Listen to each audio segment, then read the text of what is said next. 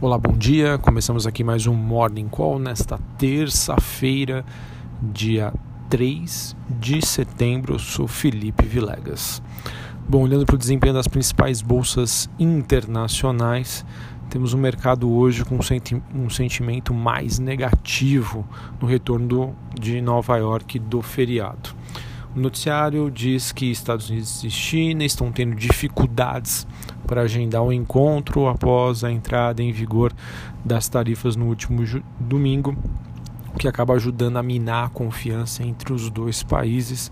E junto com os protestos em Hong Kong e os impassos políticos do Brexit, que seria a saída do Reino Unido do bloco do euro, isso acaba fazendo com que o investidor hoje adote uma postura conservadora, saindo de ações e buscando ativos é, mais seguros, como por exemplo é, moedas de países desenvolvidos e também o ouro. Né? No caso, hoje, destaque para o iene e o ouro que se valorizam.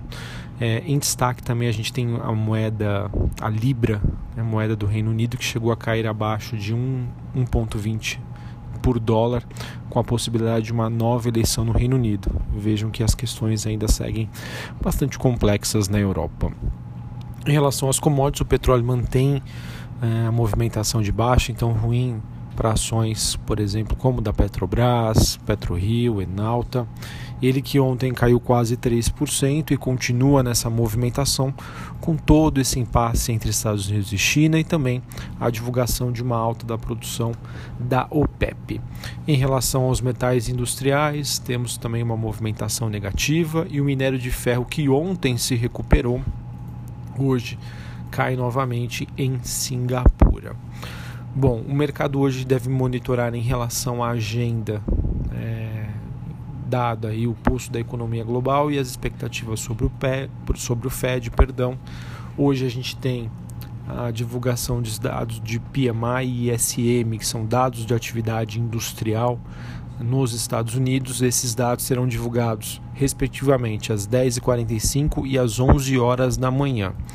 Então fiquem atentos a este horário uh, em que o mercado aí pode melhorar ou piorar o seu humor.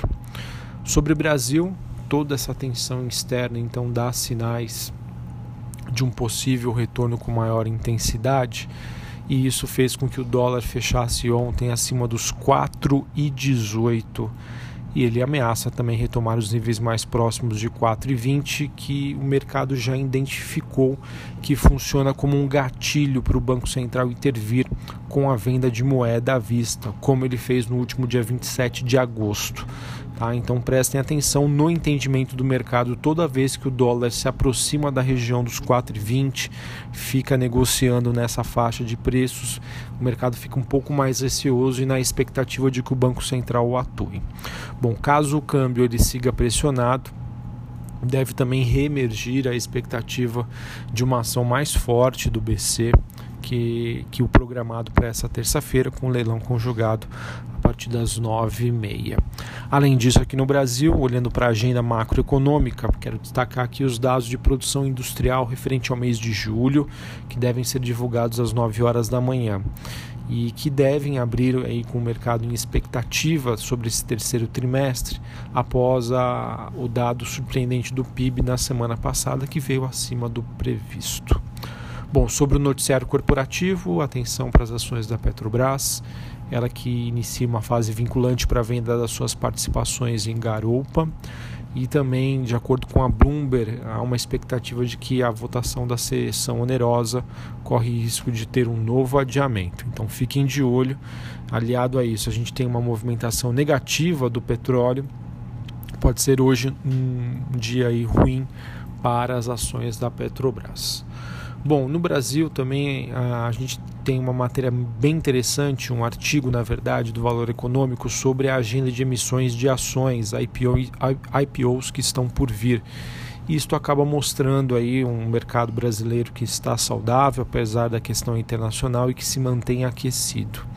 Como vocês já sabem, tivemos alguns, algumas empresas que sinalizaram né, o início é, das suas negociações, né, os, na verdade as suas primeiras emissões. A gente tem Iguá Saneamento, a Vivara, a CIA E várias empresas que já têm capital aberto na bolsa também estão identificando essas janelas de oportunidade para fazer novas captações via emissão primária ou via emissão secundária. É, só para a gente fazer uma retrospectiva aqui, sempre que uma, uma empresa faz uma emissão primária, significa dizer que ela está captando recursos. Dinheiro sai dos acionistas, dos investidores interessados e entra no caixa da companhia. Quando uma empresa faz uma emissão secundária, aí significa dizer que um grande acionista está desfazendo sua posição. Então não entra dinheiro para a companhia. Enfim, só para caráter de curiosidade de vocês. Bom, a, a gente observa então o mercado agora é, de empresas do setor de construção civil, sinalizando que devem fazer ofertas primárias. É, elas já têm capital na bolsa, mas querem fazer novas captações. Então ontem a gente teve a Exetec, a Cirela, hoje o noticiário traz a Cirela Comercial Properties, é, em que ainda não está a data não está marcada, mas deve ser fixado em breve após a, a conclusão de procedimentos de coleta de intenções de investimentos e também tivemos a Even iniciando uma conversa com bancos para a oferta de ações de acordo com o valor econômico. O objetivo da empresa é aumentar a sua liquidez de seus papéis e também de levantar um capital para um potencial ciclo de crescimento. Isso vai bem de acordo com as nossas expectativas de que em um ambiente em que nós temos as taxas de juros mais baixas, uma expectativa de aceleração da economia e principalmente, acho que esse é o grande, o principal gatilho, a diminuição do desemprego. Né? Lembrando que para as pessoas comprarem imóveis, elas precisam ter renda e a renda vai surgir com um mercado de trabalho mais aquecido. Então, isso, na minha opinião, deve iniciar, se isso acontecer, deve iniciar um ciclo bastante positivo para as construtoras que já antevendo esse movimento já começam então a, a iniciar essas captações uh, para, no caso aí, atenderem uma possível demanda futura.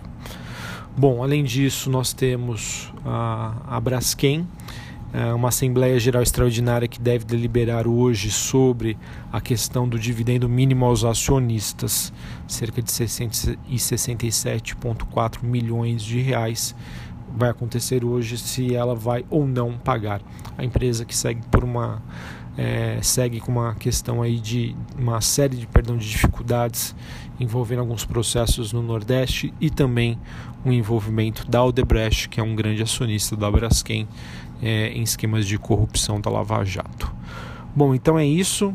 Por enquanto, olhando para o desempenho das principais bolsas internacionais, temos um dia negativo, um dia em que as commodities estão em queda, então isso deve impactar a nossa bolsa, a bolsa brasileira. É, o clima também não segue muito positivo hoje. Como eu já disse, é, eu não vejo nenhuma melhora estrutural a nível é, internacional. As coisas ainda continuam bem ruins, o investidor quer, segue cada vez mais cético, apesar do cenário muito construtivo para o Brasil.